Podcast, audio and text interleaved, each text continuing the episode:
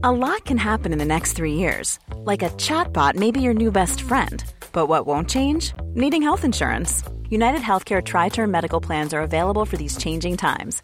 Underwritten by Golden Rule Insurance Company, they offer budget friendly, flexible coverage for people who are in between jobs or missed open enrollment. The plans last nearly three years in some states, with access to a nationwide network of doctors and hospitals. So, for whatever tomorrow brings, United Healthcare Tri Term Medical Plans may be for you. Learn more at uh1.com.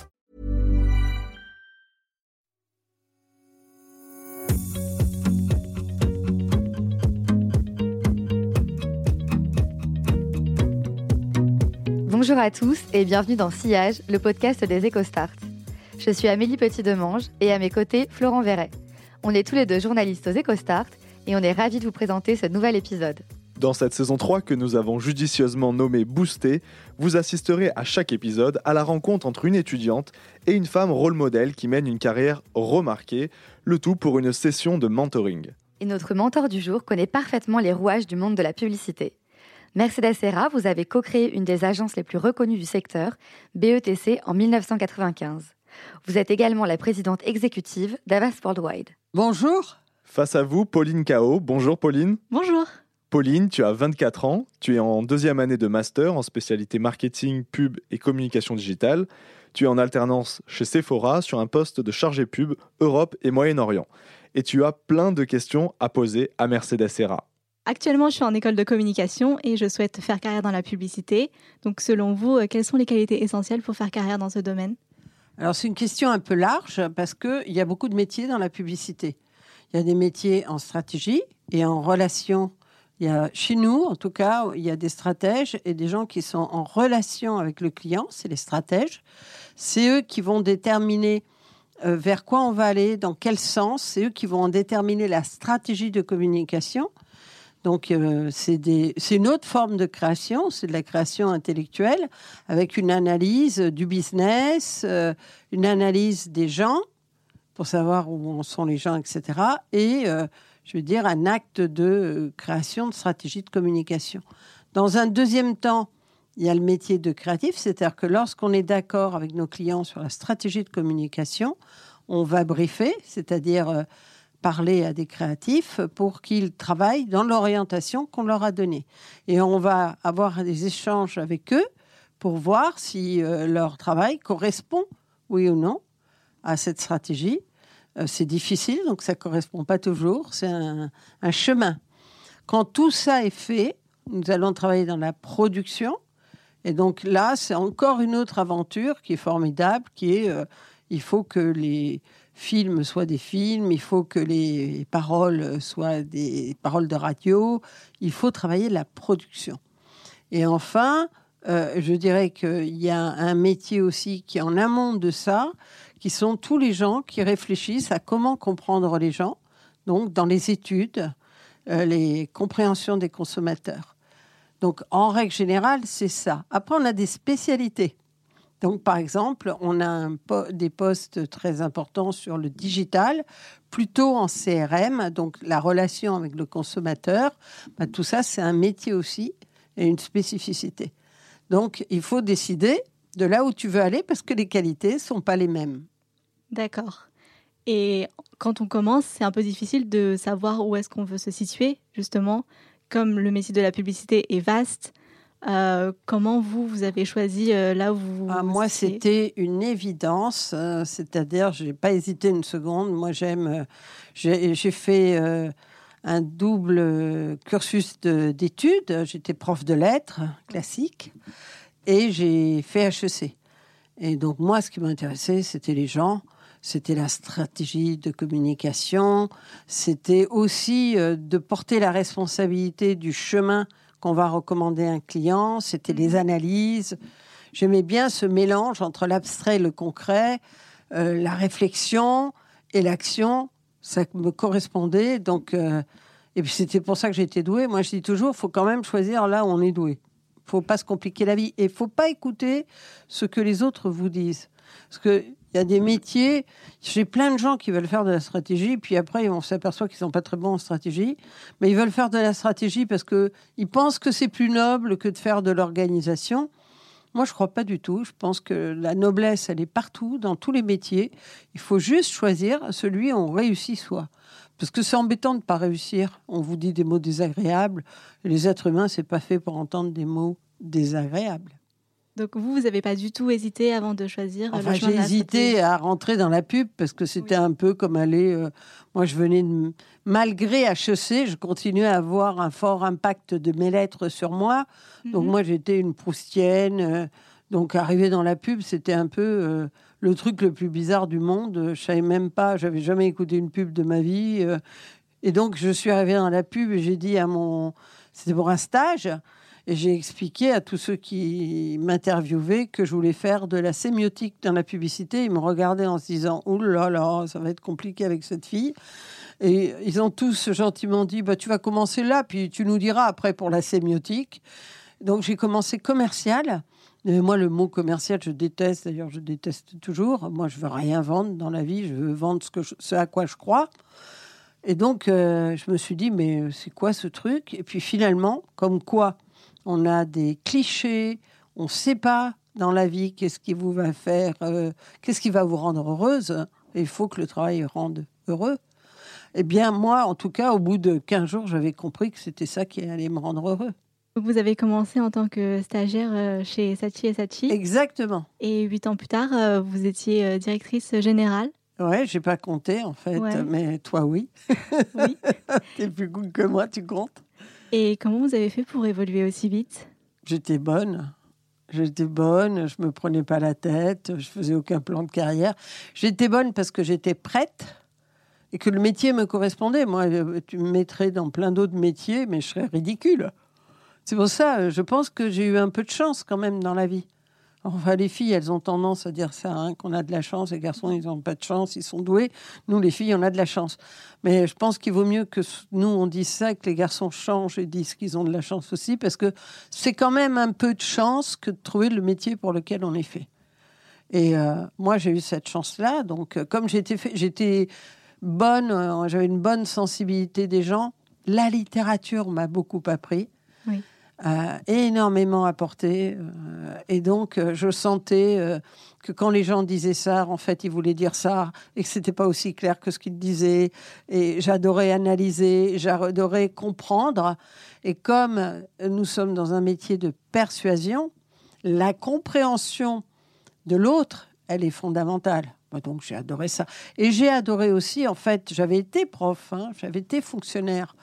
Et euh, c'est pas mon truc, quoi. Faut pas m'enfermer, moi. Donc, euh, tout d'un coup, je me suis sentie libre, je me suis sentie engagée. Moi, j'ai besoin.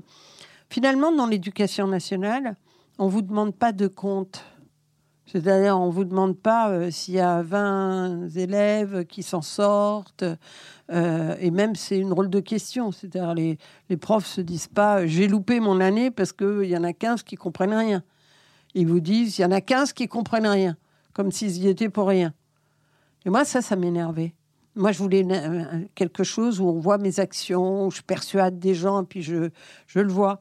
Et dans la pub, on le voit. On fait quelque chose, on fait un pari stratégique, parce que c'est une science humaine. Donc, euh, on a beau euh, mettre euh, plein de points de compréhension et d'intelligence, il y a un moment, il faut avoir le courage d'un choix. Et ensuite, on fait les choses. Et ensuite, on s'aperçoit si on avait raison ou tort, quoi. Parce que ça marche ou ça marche pas. Et ça, j'aimais bien. J'aimais bien cet engagement-là. J'aimais bien ce courage-là. J'aimais bien penser pour agir. D'accord, c'est pour ça que vous avez quitté euh, le domaine euh, des lettres et le euh, domaine du professorat, parce qu'en fait, je n'ai jamais quitté le domaine des lettres. Je pense que tout est lettres dans le monde. Et je pense que c'est une folie que d'imaginer que la meilleure formation pour la communication, ce ne sont pas les sciences humaines. Je me dis, mais qu'est-ce qu'ils font, quoi? J'adore les mathématiques euh, et je prône aujourd'hui, je me bats pour que les filles fassent des mathématiques, sinon euh, on va finir par n'avoir personne dans le numérique. C'est quand même important d'avoir des filles dans le numérique. J'aime beaucoup tout ça, mais je pense qu'il y a une intelligence différente et aussi valorisée et aussi importante dans les sciences humaines que dans la mathématique. La mathématique vous apprend un certain type de rigueur. Les sciences humaines vous apprennent un autre type de rigueur dont vous avez davantage besoin en publicité que de la rigueur mathématique. Et les gens comprennent pas que les sciences humaines sont extrêmement rigoureuses. J'avais aussi l'impression d'être un peu prof, puisque dans notre métier, on passe notre temps à expliquer aux clients ce qu'on pense, euh, pourquoi il faut acheter ça. Oui, justement, à ce Donc sujet. c'est comme un professorat. au, à- au début de votre carrière, vous n'avez pas été, euh, ça n'a pas été difficile, été difficile pour vous euh, d'être prise au sérieux quand vous étiez un peu plus jeune, par exemple, face à des clients, à leur, montrer vos idées, à essayer de les convaincre d'adopter euh, un parti pris stratégique plutôt qu'un autre? Oui, bien sûr, on est plus, euh, on plus, euh, on, est moins pris en compte quand on commence que quand on a 30 ans de métier. On est moins pris en compte. Mais je m'en fichais. Et donc j'étais très. D'abord, je travaillais beaucoup. J'étais compétente. Au bout d'un certain moment, ils s'en aperçoivent. hein. Et puis, euh, j'avais pas peur. Donc, euh, je- j'étais pas. euh, en fait, j'étais un peu, un peu dingue quand j'ai commencé. C'est-à-dire, euh, en fait, je croyais que ce que je disais, c'était important. Je croyais que j'étais responsable de tout. Moi, je pense que si j'ai grimpé aussi vite, c'est parce que je croyais que j'étais responsable de tout. Et donc, dès qu'il y avait un problème, je croyais que c'était de ma faute. Et finalement, ils sont assez rares, les gens comme ça. Les gens cherchent plutôt euh, qui a fait la faute. Et moi, je croyais que c'était moi. Donc, la secrétaire, elle avait un problème, je croyais que c'était moi. Euh, le patron de la boîte, il me regardait bizarrement. hein. Il se disait quand même, elle est un peu particulière. Donc, euh, pour vous, ça n'a pas été trop difficile parce que vous étiez assez sûr de vous dans votre travail? Oui, j'étais emballée surtout. Je sais pas si j'étais sûre, mais j'étais emballée. J'adorais ça. Je trouve ça extraordinaire euh, d'avoir la chance euh, de, de travailler dans des, sur des choses intéressantes. Sur... Donc pour moi, c'était une passion. Mm. D'ailleurs, quand les gens, quand je reçois des jeunes et puis qui me prennent trop la tête avec leur temps de loisir et tout, je m'ennuie, quoi. Euh, je m'ennuie parce que je trouve ça déjà vieux, quoi. On est des... Je sais pas, moi, j'ai été tellement contente de trouver quelque chose aussi passionnant. Euh, J'oubliais les heures, j'oubliais tout, quoi. Donc, j'étais passionnée. Et puis, euh, j'adorais, c'était comme une enquête, comprendre les gens, euh, tout ça. Ouais. Puis, je savais pas, donc j'apprenais au fur et à mesure. J'ai dit, oh là, ça, je sais pas le faire. Je vais essayer. Puis, à la fin, on apprend à tout faire. Donc, c'est passionnant. Et le fait d'être aussi euh, passionné et de vous sentir un peu responsable, Un peu beaucoup. que, un peu beaucoup même, est-ce que euh, justement ça vous a pas donné une certaine pression Euh, Vous n'avez pas été trop stressé, par exemple, en Non, euh, si, quand même. Y a, y a- il y a- je n'étais pas comme dans une bulle, telle à voler au-dessus des problèmes. hein. Il y a des jours où vous avez des ennuis. Hein. Comment, jours euh, juste- où c'est difficile de persuader quelqu'un. Il y a des jours où euh, les premières, la première compétition, j'avais voulu faire la présentation toute seule. Et puis tout le monde me faisait confiance parce que, en gros, les gens, ils sont assez contents de déléguer. Donc je prenais tellement le, le- le truc avec moi qu'à un moment, ils ont même cru que j'avais pas besoin euh, d'être surveillée. Et puis, euh, je me souviens, une de mes premiers, je crois que c'était pour André, les chaussures André, j'ai fait une présentation tellement mauvaise, hein, tellement mauvaise. Mais voilà. euh, mais euh, après, j'étais triste, je m'en voulais, je me trouvais nulle. Bon, ben, c'est génial, on apprend. Ouais. On Et- apprend. Et la deuxième, j'étais mieux. Et la troisième, j'étais mieux. Donc vous n'êtes pas laissé démoraliser par euh, votre échec? Ah, j'oublie. Enfin, si, je, je, je m'en vais. Je suis assez. euh, je prends les choses pour moi. Donc, je joue pas dans la vie. Je suis assez euh, primaire. Quand je me plante, je me dis pas, tout le monde entier m'a fait me planter. Je me dis, ah, j'étais mauvaise et tout. Bon, enfin bon, je fais une nuit sur j'étais mauvaise et le lendemain, je travaille. Donc, je peux pas y passer ma vie à, à réfléchir. euh. Voilà, j'essaie de. Je crois d'ailleurs, euh, le, le- métier que je fais est un métier euh, plutôt vigoureux. hein. Je m'aperçois maintenant qu'il faut pas que je recrute des, des- des jeunes femmes ou des jeunes hommes qui ont des épaules fragiles, surtout dans la partie stratégique euh, et du lien avec le client, parce que c'est dur. Et donc moi, j'avais de la chance. Je m'apercevais pas tant que c'était dur. Mais en fait, maintenant, quand je vois mes équipes et tout, parfois, je vois qu'il y a du stress, euh, trop de stress. Donc le stress, c'est bien. Si vous n'avez pas de stress, vous ne bougez pas dans la vie. Mais le surstress, c'est pas intéressant. Quand même, attendez, on fait de la pub, quoi. Donc il faut se calmer quand même. Et puis, je considère le, nos métiers, moi, les patrons qui se prennent trop au sérieux, il y a un moment où ça va, quoi. Voilà, on n'est pas en train d'opérer un être humain. Euh, on se calme. Donc j'avais assez ça en tête, c'est-à-dire que j'étais passionnée par mon métier, mais je n'ai jamais respecté euh, la pression. Euh, en plus, j'ai mauvais caractère hein, quand on met la pression. C'est-à-dire, il suffit de me dire c'est urgent pour que je ralentisse. Et ça m'angoisse. Je me dis ils vont me faire faire n'importe quoi. Je vais rendre des mauvais trucs. Euh, je peux pas. Donc c'est urgent, mon mari l'a bien compris, il ne le dit plus quand on part, parce que c'est urgent, ça me ralentit immédiatement. Après, j'ai appris plein de choses, comment on pouvait obtenir des choses des autres. Ce métier, c'est un métier de chaîne. Mhm. Il faut du talent pour faire que les autres aient aussi du talent. Et justement, euh, comment vous faites euh, pour obtenir ces choses des autres? Bah, Il faut savoir, euh, il faut connaître les, tous les, un peu tous les métiers. C'est-à-dire que moi, je pense que mon métier est stratégique mais je sais à peu près ce que peut faire un créatif sur ce que je lui raconte. Et je sais quel espace il a. Et donc, euh, d'une part, quand je m'engage auprès d'un créatif et que je lui propose une stratégie, il sait que si je lui dis que j'y crois, ça va être dur que je change d'avis ou que je suis pas une, girouette, quoi. Et mmh. je vais être très, très têtue si j'ose dire, avec mes clients, sauf s'il y a un argument tel que, qui démontre qu'on a tort et il faut, changer, il faut avoir le jeu de chambre de changer d'avis.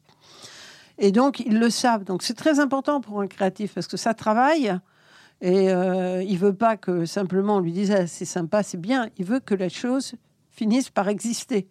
Mais nous, on fait beaucoup de choses qui n'existent pas. Hein parce que les clients ne les achètent pas, parce que personne n'en veut, etc. Donc c'est très important pour un créatif cette chose-là. C'est très motivant. Et la deuxième chose, c'est que là, il faut savoir ce que vous lui donnez comme terrain de jeu.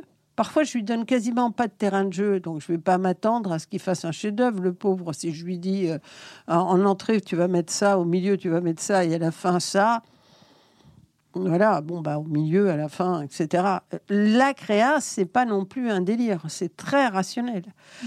Ou alors, vous laissez un vaste espace parce que votre brief est large, euh, et est autorisé à être large. Et dans ce cas-là, vous pouvez, euh, il faut savez que vous lui laissez l'espace. Il faut avoir le courage d'acheter une idée. Ça fait toujours peur une idée. Quand euh, il vous raconte les choses, vous voyez rien. vous, c'est difficile de dire. Oh là là, c'est génial, j'y vais. On dit beaucoup plus facilement non en France que oui. Parce que le oui, c'est un engagement. Alors que le nom, on remet à demain. Euh, et de temps en temps, il faut savoir s'engager. Donc, euh, c'est ça la chaîne. Euh. Et puis, la chaîne, c'est des allers-retours aussi, de considérer que personne n'est dans une case, qu'un client, il peut avoir une grande idée. Vous n'allez pas lui dire, c'est pas une grande idée parce que vous êtes un client. Mais vous dites, c'est une occasion. Vous avez une grande idée, on va la prendre, on va la surveiller parce que elles sont rares, les grandes idées. Donc, c'est très important d'être en fait, le plus important, c'est de d'oublier que d'où vient l'idée, tout ça, d'être authentique et de penser vraiment à ce que vous disent les gens, d'arrêter la politique, qui a trouvé, qui a pas trouvé, on s'en fiche. Est-ce qu'on a une belle idée et est-ce qu'on va faire un truc intéressant? Pour les gens en bout Parce que les consommateurs, le public, ça se respecte. Donc, est-ce qu'on va faire quelque chose d'intelligent pour lui? Ça, pour moi, c'est le plus important. Donc pour vous, l'important, c'est euh, de rester ouvert aux idées des autres et de d'écouter et de tenir aussi à vos propres idées quand vous pensez qu'elles sont authentique, c'est-à-dire euh, authentique, ça veut dire euh, moi je peux en réunion dire bah, j'ai changé d'avis, mais je suis plus connu pour tenir très longtemps que pour changer d'avis. Parce que pour changer d'avis, il faut quand même qu'on me dise quelque chose de très passionnant. Et qu'est-ce qui vous a motivé à créer BETC alors ça, c'était un grand moment parce que moi, je suis passée quand même, euh, après mes huit ans, euh, de, pour arriver à la direction générale chez Sachi, je suis quand même restée 14 ans. Parce que Moi, je suis très fidèle et je pense pas que c'est en partant qu'on refait le monde. Je pense que on, est meilleur quand on approfondit les choses, quand les clients... Euh, que vous aidez, vous les aidez depuis longtemps. Vous pouvez les emmener plus loin. Donc je crois au temps, je crois à l'approfondissement, je crois à des choses comme ça. Donc au bout de 14 ans, euh, en fait c'est euh, Tonkyong, Eric Tonkyong et Rémi Babinet qui sont venus me chercher. Et à ce moment-là, j'ai eu un déclic, c'est-à-dire que je me suis dit, euh, il faut créer une agence française. Alors, je suis fille d'immigrés, moi, hein, donc je veux tout faire c'est toujours pour la France, quoi. C'est toujours, je, deviens prof de français, je crée une agence pour la France. C'est complètement. Euh, je m'aperçois que les plus français, c'est les immigrés quand même. C'est des dingues. Donc je m'occupe du musée de l'immigration, mais n'importe quoi. Tout ce qui concerne la France. Et je me suis dit, mais c'est pas normal. Il faut qu'on puisse avoir en France des agences françaises qui rayonnent international et il faut pas laisser le pouvoir totalement aux anglo-saxons. D'ailleurs, moi, je, suis très respectueuse euh, de la pub faite à partir de New York et tout, mais je veux pas qu'on dise que la France euh, n'est pas capable de bâtir des, des points de vue, des campagnes internationales. Ça m'énerve quand on dit que les Anglais qui habitent sur une île, ils sont plus internationaux que nous parce qu'ils ont imposé leur langue partout. Euh, je ne suis pas d'accord. Je ne crois pas qu'ils sont très internationaux, parce que je pense qu'ils sont d'abord très anglais. Et je pense que du coup, on pouvait, il y avait l'espace pour créer euh, une agence française à vocation internationale. Évidemment, j'étais naïve, donc je voulais créer la meilleure des agences. Euh, et tout ça, tout ce qui fait rêver, quoi. Faire une belle agence, la plus belle, voilà. C'est ça qui m'a fait quitter Sachi, en pleurant, hein, parce que mhm. J'étais tellement attachée, euh, c'était un drame, quoi. Pour aller chez BETC, euh, donc le E de BETC, c'est moi. Et avant, il y a Babinet, et après, il y a Tonkyong, qui comptait double parce qu'il avait deux, deux euh, belles initiales. Voilà. Et vous avez parlé du fait que vous étiez fille d'immigrés, le fait d'être une femme entrepreneur et également fille d'immigrés. Est-ce que ça, ça vous a donné des, des défis supplémentaires que vous avez remarqués par rapport à vos collègues euh, masculins à relever? Euh, par rapport aux collègues masculins, je pense que toutes les filles ont un enjeu, hein, euh, immigrées ou pas. Hein. Je pense qu'il y, a un, souci. Alors moi, j'étais, j'étais quand même bien parée pour l'aventure, pour l'aventure féminine parce que euh, je savais que je savais pas ce qu'il me racontait quand il me disait mais alors euh, comment tu vas organiser ta vie euh, je lui disais ben, comme toi enfin, je comprenais même pas. Je me disais mais ils sont bêtes ou quoi et, et, toi comment tu l'organises? Donc voilà.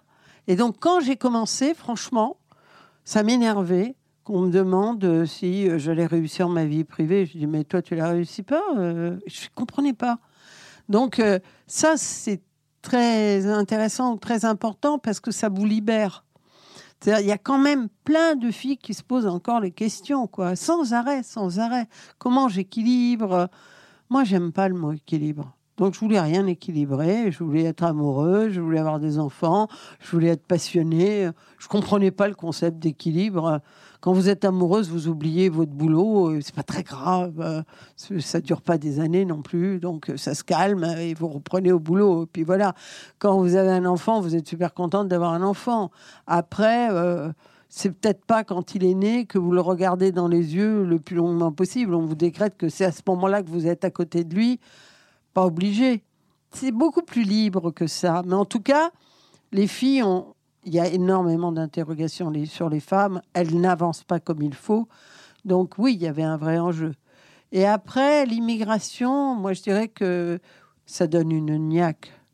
Parce que moi je suis arrivée à 6 ans en France, parce que tout le monde euh, me dit, je parlais pas français donc ils se moquaient de moi, euh, que je me suis dit qu'ils allaient plus se moquer de moi, euh, que j'ai appris le français sans leur plus jamais leur parler parce que comme ils se moquaient de mon accent, je me suis dit je vais me taire sur France Inter, j'ai écouté la radio et au bout de six mois, je parlais très bien français.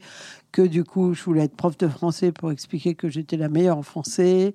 J'avais l'orthographe naturelle, ce qui est invraisemblable lorsqu'on vient d'ailleurs.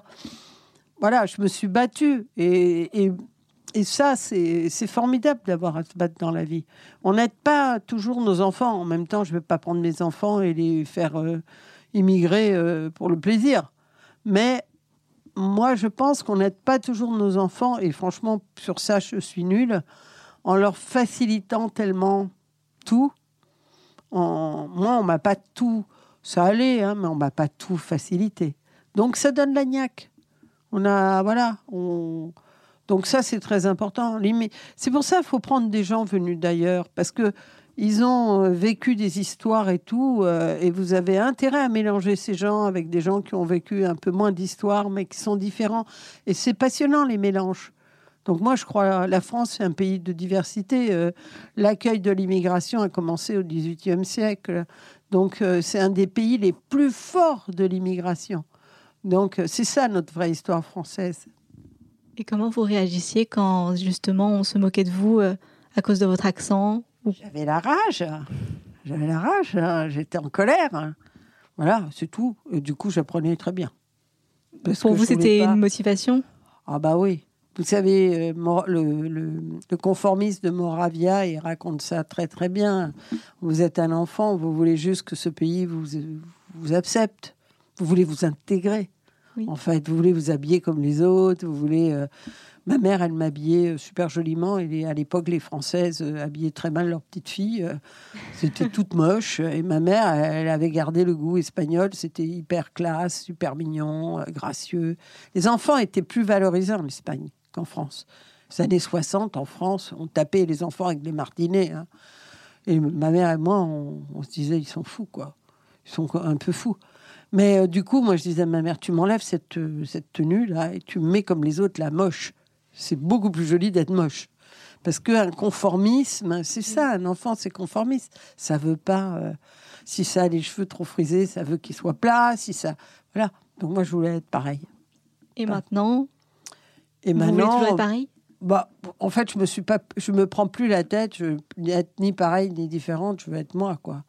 Mais je, mais je me positionne pas pour être différente non plus. Euh. je, je me passionne pas toute la journée pour moi, quoi.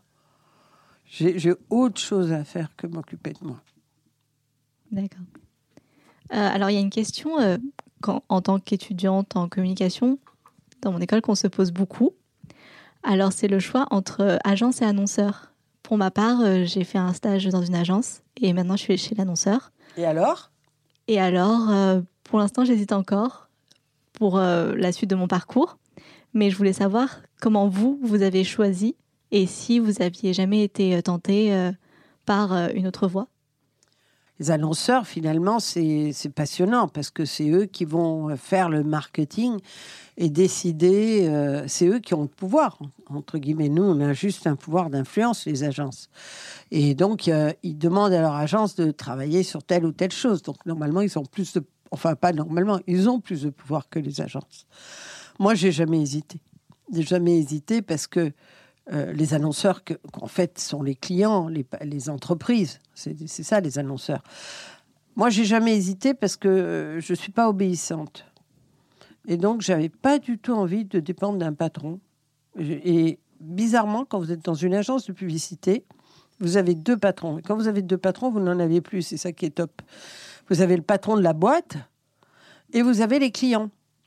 Et si vous avez une sublime performance vis-à-vis -vis des clients, personne ne vous embête plus.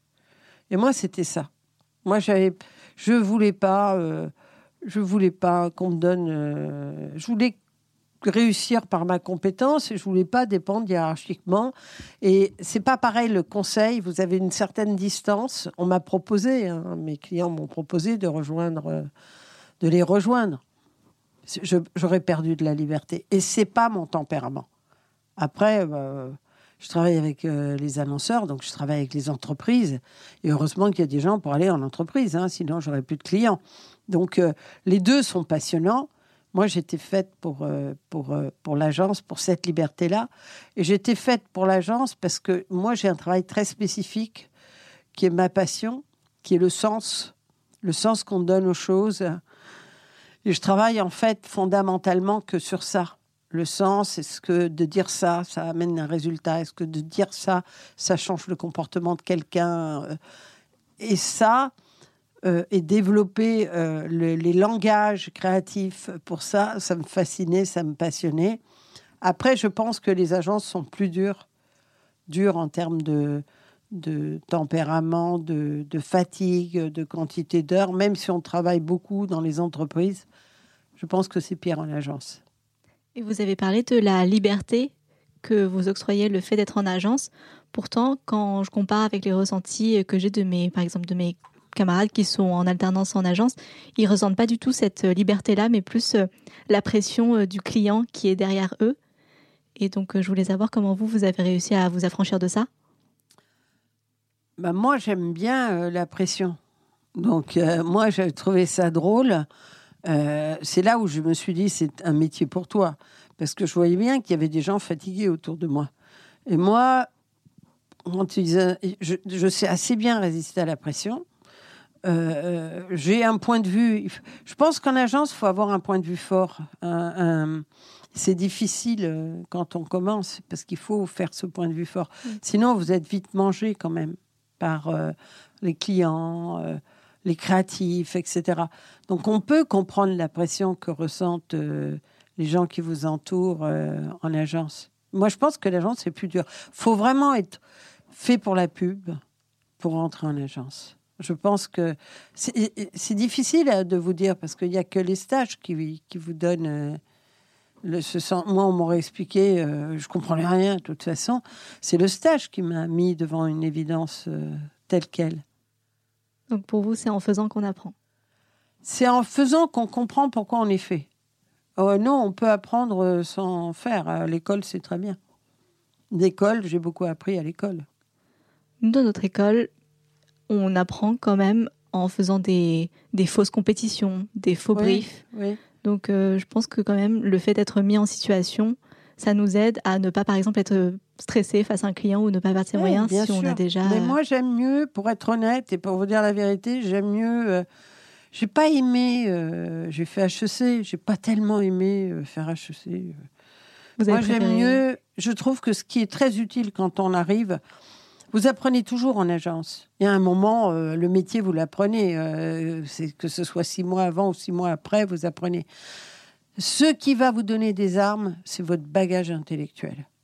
C'est-à-dire euh, d'avoir fait de l'histoire, d'avoir fait de la philo, d'avoir fait des dissertes, d'avoir appris la rigueur d'un raisonnement, de savoir parler, de savoir défendre une idée, ça, c'est magnifique. Donc moi, plus les gens, moi, ça m'est égal hein, que les gens aient fait du marketing ou pas. Moi, ce que je recrute, c'est euh, des têtes bien faites. Le... Après, euh, il faut que ces têtes bien faites, elles soient assez concrètes. Euh, c'est-à-dire que ce qu'elles disent amène une réalité. Mais parce que parfois, l'abstraction n'amène nulle part. Mais des vraies idées, ça a toujours un rapport avec le réel. Donc moi j'aime bien comme euh, ce que je recommande à, tous les étudiants, c'est euh, cultivez-vous quoi. Mais cultivez-vous, allez au cinéma, euh, lisez. franchement, le marketing, ça, va venir quoi. Parce que le marketing, qui est un mot en plus que je déteste, mais bon passons. le, le c'est en fait on fait des produits et on veut qu'ils communiquent avec les gens. Et donc il faut les remplir de sens. Faut voilà. Et en plus en lien avec la connaissance des clients. Parce que si vous dites n'importe quoi et que ça correspond pas à ce que les gens ont en tête, ils vous envoient balader. Enfin, ils vous, vous écoutent euh, en vous trouvant charmante, mais euh, ils bougent pas. Ils bougent pas. Et nous, dans nos métiers, il faut que les gens bougent. Alors, euh, il peut y avoir des campagnes pour vendre des produits. Donc, il faut que les gens aient la gentillesse d'acheter nos produits. On peut avoir des campagnes pour changer des attitudes, pour changer des comportements on peut avoir des campagnes contre les stéréotypes féminins. On peut avoir plein de campagnes. J'avais des questions à ce sujet. Oui. Donc, euh, est-ce qu'il vous est déjà arrivé de lancer une campagne et de vous rendre compte plus tard qu'elle était sexiste? Oh bah non. Oh bah ça non. Je ne vais pas m'arriver de, lancer des campagnes. Euh, après, chacun a sa définition euh, du sexiste. Hein. Peut-être que si vous voyez mes campagnes, certaines vous diriez elles sont sexistes. Euh, moi, j'ai pas le. Mais moi, euh, j'ai un féminisme assez affirmé et une vision du sexisme un peu particulière. Ça me gêne pas, par exemple, dans la lingerie. J'aime mieux voir le soutien-gorge et donc j'aime bien voir le, soutien-gorge. Porter porter, quoi. Et je comprends pas quand les gens me disent c'est un problème. Je, oh, c'est, je veux, c'est pas la peine de l'étaler partout dans les rues, mais dans la presse, je trouve ça, euh, voilà. Et comme un corps de femme, je trouve ça beau. J'ai pas de problème. Hmm. Donc après, ça c'est discuté. hein. Quand je parle avec les chiennes de garde, elles me disputent. Elles me disent non, euh, ben moi je, c'est pas mon féminisme à moi. euh. Un jour, on m'a convoqué parce que j'avais fait une image sur Air France avec euh, des grands talons aiguilles. euh, voilà, c'était des sublimes photos. Les filles portaient des talons aiguilles et tout. Et, le syndicat des femmes d'Air France m'a dit Mais votre campagne, elle est, elle est pas féministe et tout. Et moi, je n'avais jamais pensé à ça de ma vie, quoi. Je lui dis Mais moi, je porte des talons aiguilles et je suis féministe. Qu'est-ce que vous me racontez? Et donc, euh, il peut avoir des visions différentes. Mais non, j'ai pas fait de campagne. euh, euh, que- j'ai considéré moi-même comme sexiste. Après, dans l'agence, il peut y en avoir. hein. Donc c'est vrai que comme la publicité doit quand même parler au grand public et du coup se conformer à certains stéréotypes ou idées préconçues, comment selon vous on peut faire quand même des publicités qui sont efficaces tout en détruisant certains clichés qui sont présents dans la tête des consommateurs Si votre objectif dans la publicité, c'est de vendre des yogourts, on va quand même pas demander à Danone de faire des campagnes sur féministes. Parce qu'ils me regardent quand j'y vais. Déjà, ils me trouvent très féministe, mais là, ils me trouvent bizarre.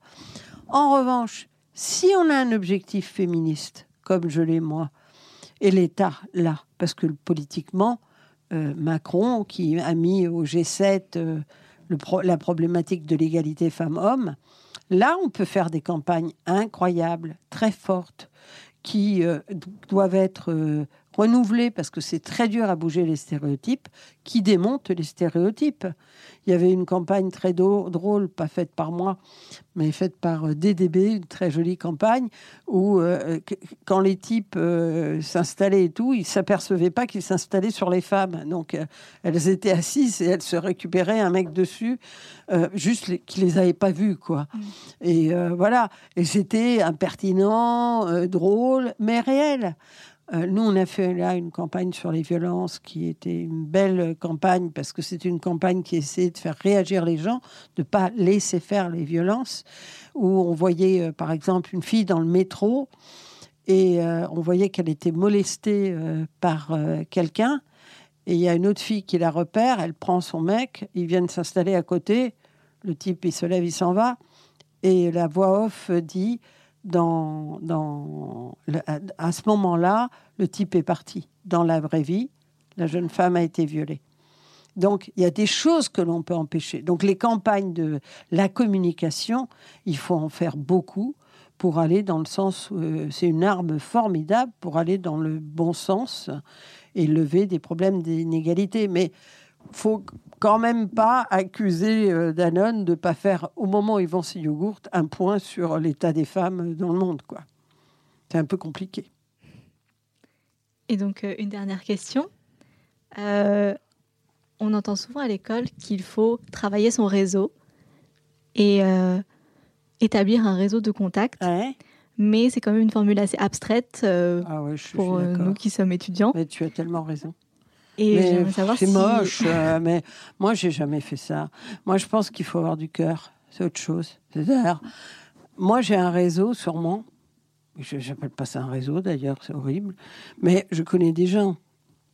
Je connais des gens parce que quand j'ai commencé dans la pub, quand il y avait un journaliste qui m'appelait, qui me disait Alors, on a un sujet sur tel et tel truc, je disais Oh, comme c'est intéressant, mais c'est juste que je trouvais ça intéressant.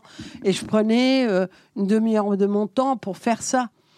Il faut être généreux au niveau du temps. Surtout quand on est jeune et qu'on n'est pas, euh, on n'a pas les cinq enfants que j'ai eu après, où euh, ça m'empêchait de dormir à un moment d'être généreux. Donc, il faut quand même faire un peu gaffe.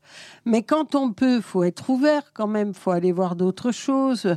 Moi, on me demandait, c'est comme ça que j'ai participé euh, à des choses qui me tenaient à cœur, qui sont les droits humains, etc. Si vous restez dans votre euh, zone de confort et, euh, vous n'êtes pas généreux avec votre temps, etc., c'est un tout petit peu dommage.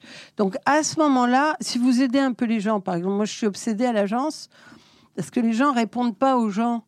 Et donc, moi, le week-end, je me dis, oh là là, les 27 personnes qui m'ont écrit cette semaine, auxquelles je ne sais pas quoi répondre, parce qu'en gros, je ne peux pas changer leur vie pour eux, quoi. Hein, je suis pas...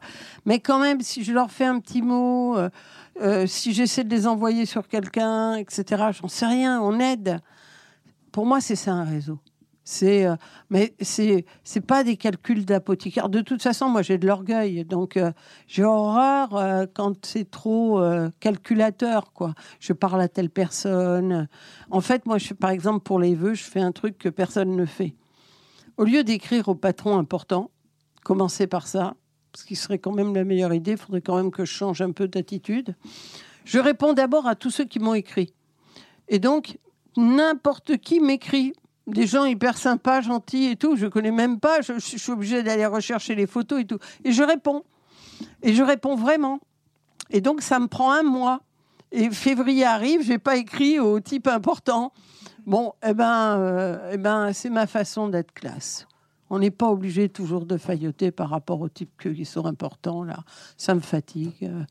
Euh faut faire ce qui sort un peu du cœur. Peut-être que les hommes sont plus calculateurs, c'est toujours ce qu'on me raconte sur les réseaux et tout ça. Euh, mais, mais après, faut pas hésiter. Euh, moi, je suis au siècle, par exemple, qui est un lieu où euh, on m'a proposé d'être à un moment et où je peux rencontrer des gens que je rencontrerai jamais euh, parce que je vais pas courir après tous les gens du monde et euh, qui réunit, on, vous annonce avec qui vous allez dîner, vous dînez à chaque fois avec huit personnes différentes. C'est une façon de rencontrer des gens que je rencontrerai pas.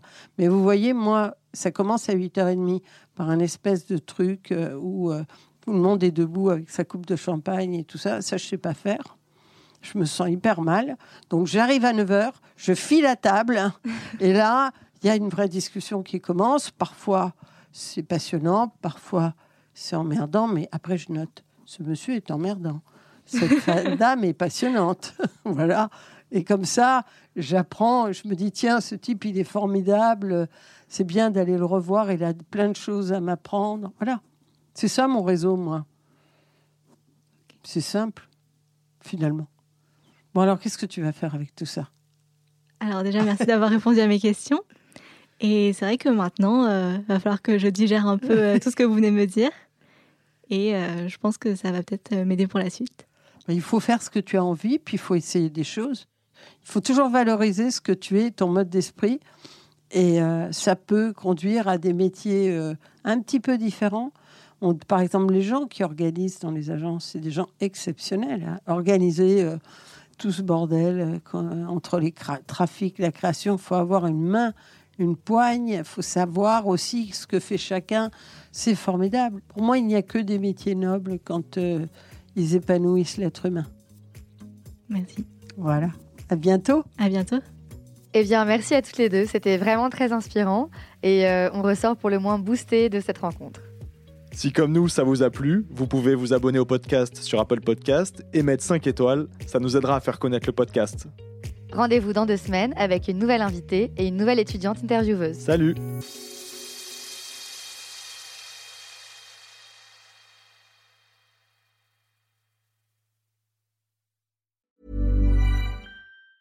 Planning for your next trip? Elevate your travel style with Quince. Quince has all the jet setting essentials you'll want for your next getaway, like European linen, premium luggage options, buttery soft Italian leather bags, and so much more. And is all priced at 50 to 80% less than similar brands. Plus, Quince only works with factories that use safe and ethical manufacturing practices. Pack your bags with high-quality essentials you'll be wearing for vacations to come with Quince. Go to quince.com/pack for free shipping and 365-day returns.